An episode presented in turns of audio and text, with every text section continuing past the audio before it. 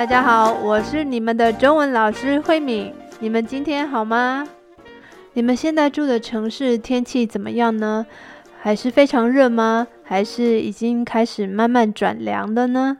我现在住的城市是中国的淮安，这边的天气已经慢慢转凉了。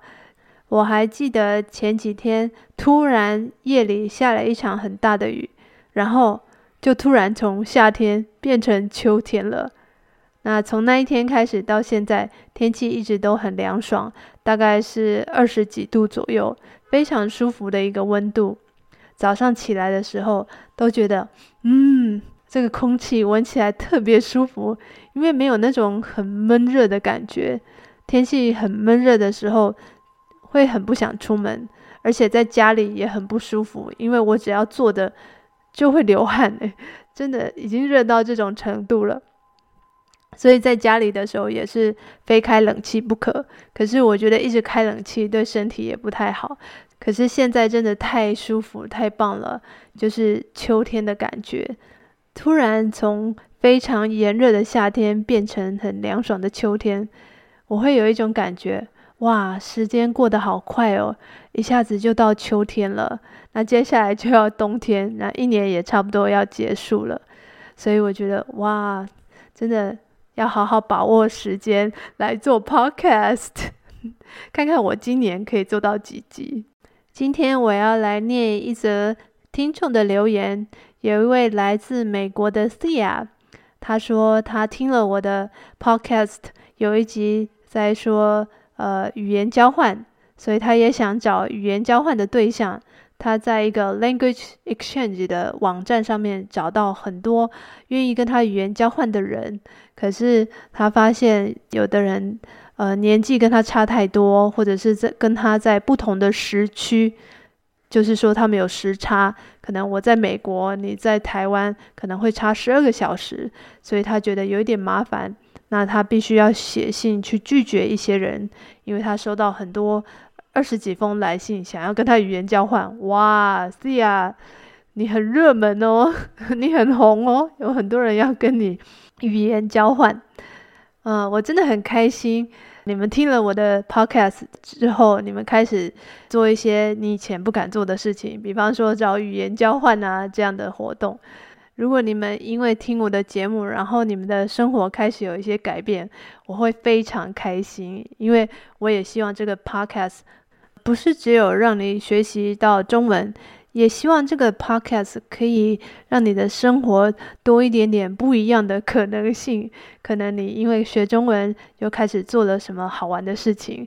那如果你真的做了什么好玩的事情，那你一定要写信告诉我，也会鼓励我做更多更有意思的 podcast 给你们听。好，接下来就要跟你们聊一聊今天的主题了。今天的主题就是要跟你们说。我是怎么找到我的先生的？如果要我说，我的人生到目前为止，我觉得做过最成功的一件事情是什么？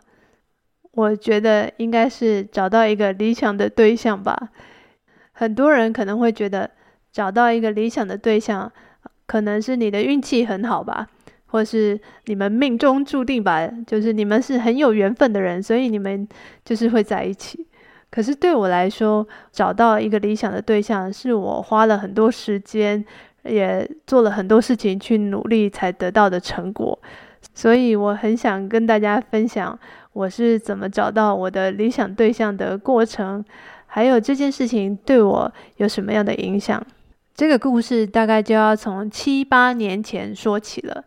哇，好久以前！我现在是四十三岁，所以七八年前我大概是三十几岁。那个时候，我身边的人都陆陆续续开始生孩子的生孩子啊，结婚的结婚。那个时候我也很想结婚，所以我觉得有一点焦虑吧。呃，我很想结婚，可是我刚跟我的男朋友分手。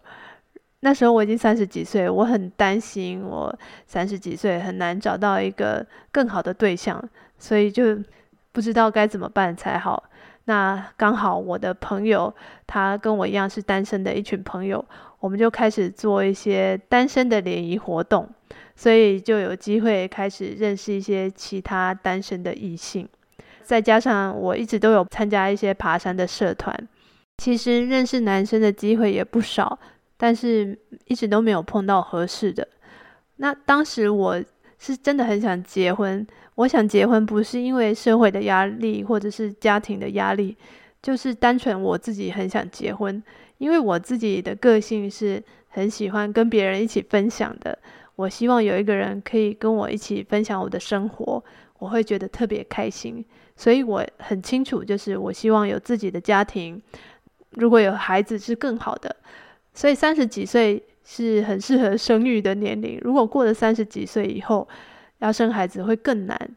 所以我很希望可以在我三十几岁这段时间可以找到一个好的对象，然后建立我自己的家庭。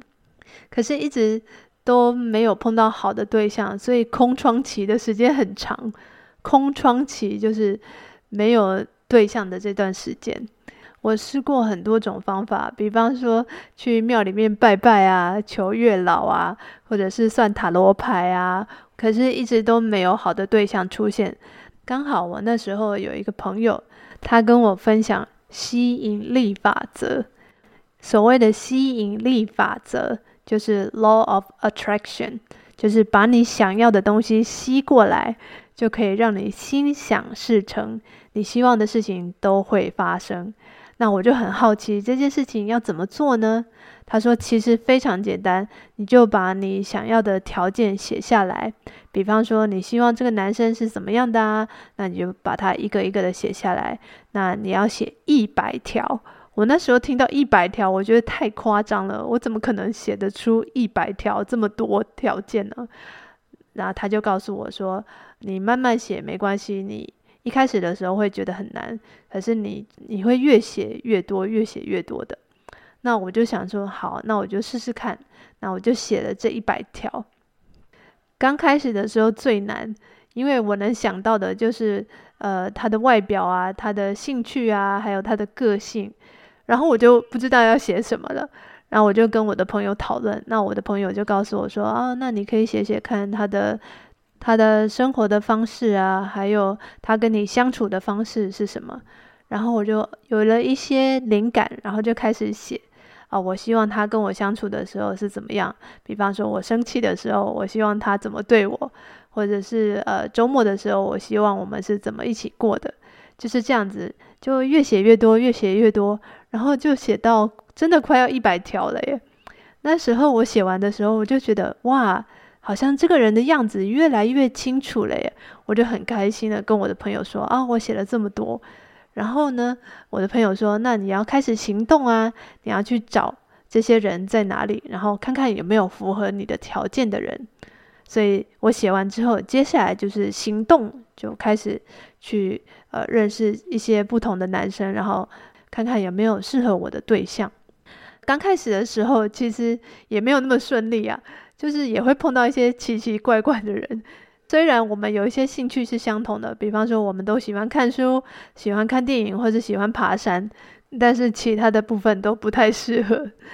所以我就想啊，我已经写了一百条，然后也出去跟不同的人约会了，可是还是没有碰到喜欢的，到底是出了什么问题呢？然后我就跟我的朋友讨论一下，他就告诉我，呃，也许你写的不够清楚。你到底想要什么样的人？我想说，我已经写了一百条了，哪里不够清楚呢？那有一次，我就碰到一个不错的男生，跟他约会了一段时间之后，可是我发现我们好像不来电，我真的觉得有点失望，因为我觉得啊，好不容易找到一个比较聊得来的对象，可是我们好像不来电，我就想到底出了什么问题呢？后来我的朋友告诉我说啊，你是不是忘了写？你们要彼此相爱呢？我想说，这个不是当然的事情吗？如果我写我想要的对象，那一定是彼此相爱的人啊。他说：“那你赶快把它写上去吧。”我就真的写上要彼此相爱，然后我就继续努力，在跟不同的人约会。我就真的碰到一个理想的对象，就是我的先生。那在这个过程里面呢，我也。做了另外一件很重要的事情，就是写我的优点日记。优点日记就是把我的优点写下来，每一天都写一个优点。我觉得这是一件非常好玩的事情，因为你看，我写我要的男生，他有一百个条件，那这一百个条件应该就是一百个优点嘛。大部分的人都会写你希望的好的东西。如果这个人有一百个优点，那我自己是不是也有这么多优点，才能跟这个男生相配呢？这个优点日记其实目的就是要建立自己的自信。如果自己没有自信的话，即使碰到很好的男生，也可能会跟他错过，会觉得哦，我配不上这么好的男生。所以呢，我的朋友就教我要写这个优点日记，要看到自己很棒的地方。你想知道怎么帮自己写优点日记，让自己更有魅力吗？千万不要错过下一集哦！如果你喜欢我们的节目，记得到 Apple Podcast 按五颗星，跟你的朋友分享，让更多人听到这个节目。